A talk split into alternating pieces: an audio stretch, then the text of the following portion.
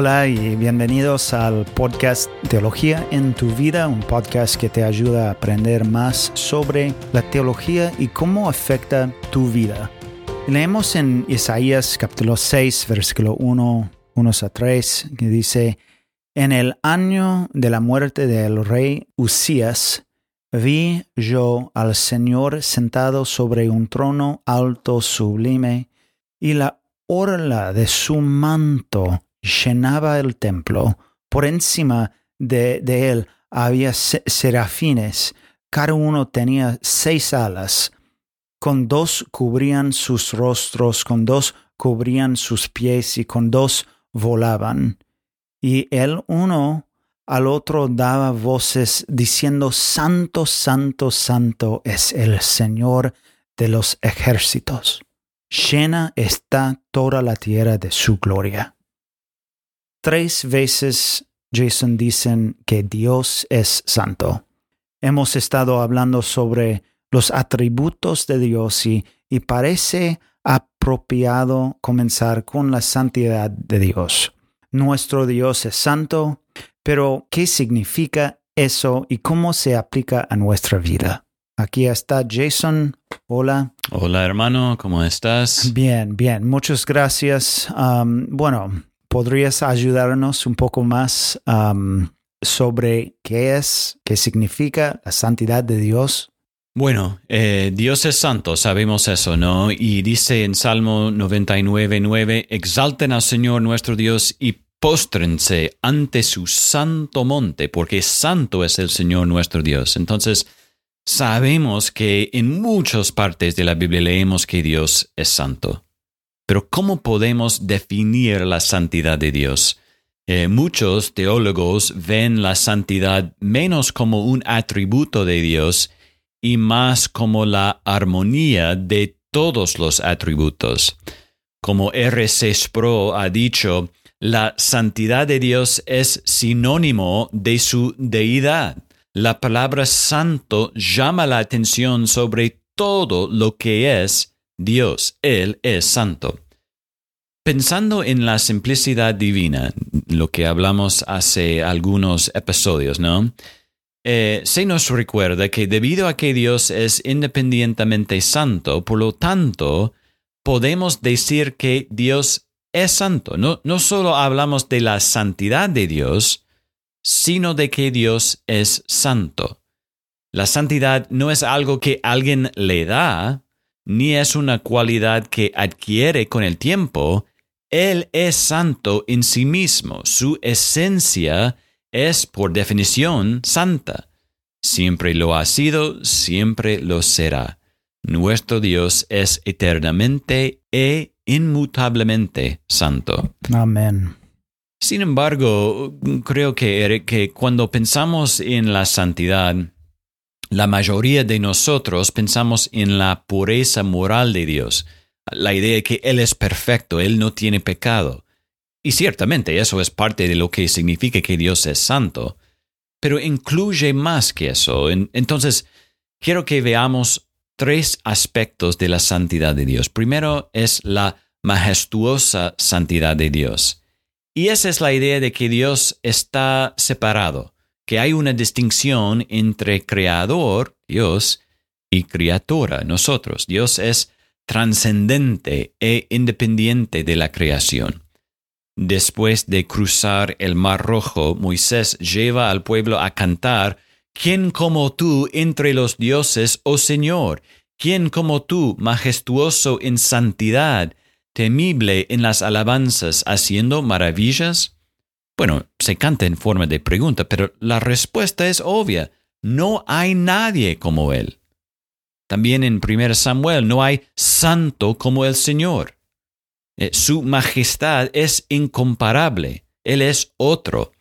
Un teólogo se llama Joe Beakey escribe, la santidad de Dios nos recuerda que su diferencia, es decir, la diferencia de Dios con nosotros, no es meramente cuantitativa, como si Dios fuera mejor que nosotros, solo porque tiene una lista más larga de cosas que sabe o acciones que puede hacer o lugares donde está presente. No, Dios es cualitativamente diferente de nosotros. Él está en categoría por sí mismo, en una categoría por sí mismo. Bueno, también Eric, podemos hablar de la santidad moral de Dios, que Él es perfectamente santo y sin pecado y se apone a toda impureza. Dice en Habacuc 1, ¿no eres tú desde la eternidad, oh Señor Dios mío, santo mío? No moriremos. Oh Señor, para juicio lo has puesto, tú, oh roca, lo has establecido para corrección. Muy limpios son tus ojos para mirar el mal, y no puedes contemplar la opresión. Él es perfecto. Y es por la santidad moral de Dios que podemos confiar en Él. Todo lo que hace Dios es bueno y correcto. A veces los cristianos y otros luchan con los relatos de muerte y matanza en el Antiguo Testamento y se preguntan cómo Dios pudo ordenar tales cosas. Pero esas preguntas surgen porque no comprendemos la santidad de Dios. Podemos confiar en que todo lo que Él hace es bueno y correcto. ¿Por qué? Porque Él es santo, Él no peca, Él no se equivoca. Bueno, también, Eric, podemos hablar de la santidad misericordiosa de Dios. Porque la pregunta podría surgir para algunos, ¿cómo puede un Dios santo que es perfecto e inmutable y por lo tanto debe castigar el pecado, ¿cómo este Dios puede también ser misericordioso? Pero cuando leemos la Biblia, encontramos que la santidad de Dios se expresa en sus juicios, pero también en sus actos de misericordia. En Isaías capítulo 41, versículo 14, no temas, gusano de Jacob, ustedes hombres de Israel, yo te ayudaré, declara el Señor, tu redentor es el santo de Israel. Entonces su esperanza de misericordia se basaba en la santidad de Dios. Piensen en las instrucciones de Dios a su pueblo en Éxodo con respecto a la construcción del tabernáculo. En estos capítulos encontramos referencias a la santidad de Dios en todas partes. El arca se ubicaría en el lugar santísimo, pero ¿qué sucedió allí en este lugar santísimo? Una vez al año, el sacerdote traía sacrificios de sangre para expiar los pecados de Israel. La santidad, la justicia y la misericordia de Dios, todo en exhibición en un solo lugar. Y esta obra sacerdotal era una imagen de lo que estaba por venir, ¿no? La obra del gran sumo sacerdote Jesucristo. Y leemos sobre eso en Hebreos capítulo 9, donde leemos en versículo 11, pero cuando Cristo apareció como sumo sacerdote de los bienes futuros, a través de un mayor y más perfecto tabernáculo, no hecho con manos, es decir, no de esta creación, entró este sumo sacerdote al lugar santísimo una vez para siempre, no por medio de la sangre de machos cabríos y de becerros, sino por medio de su propia sangre, obteniendo redención eterna. Entonces, la santidad de Dios es esencial para el mensaje del Evangelio. Vemos la santidad de Dios en juzgar pecadores, su santidad en redimir los pecadores y vemos su santidad en santificar los pecadores. Dios es santo y debemos acercarnos a Él con temor y temblor, pero debido a la obra de Cristo, ahora podemos entrar al lugar santísimo. Bueno, ¿por qué es importante para nosotros la santidad de Dios? Una y otra vez en las escrituras leemos esto, Eric. Sean santos porque yo soy santo, ¿no? Eh, basado en su propia santidad, llama a su pueblo a la santidad.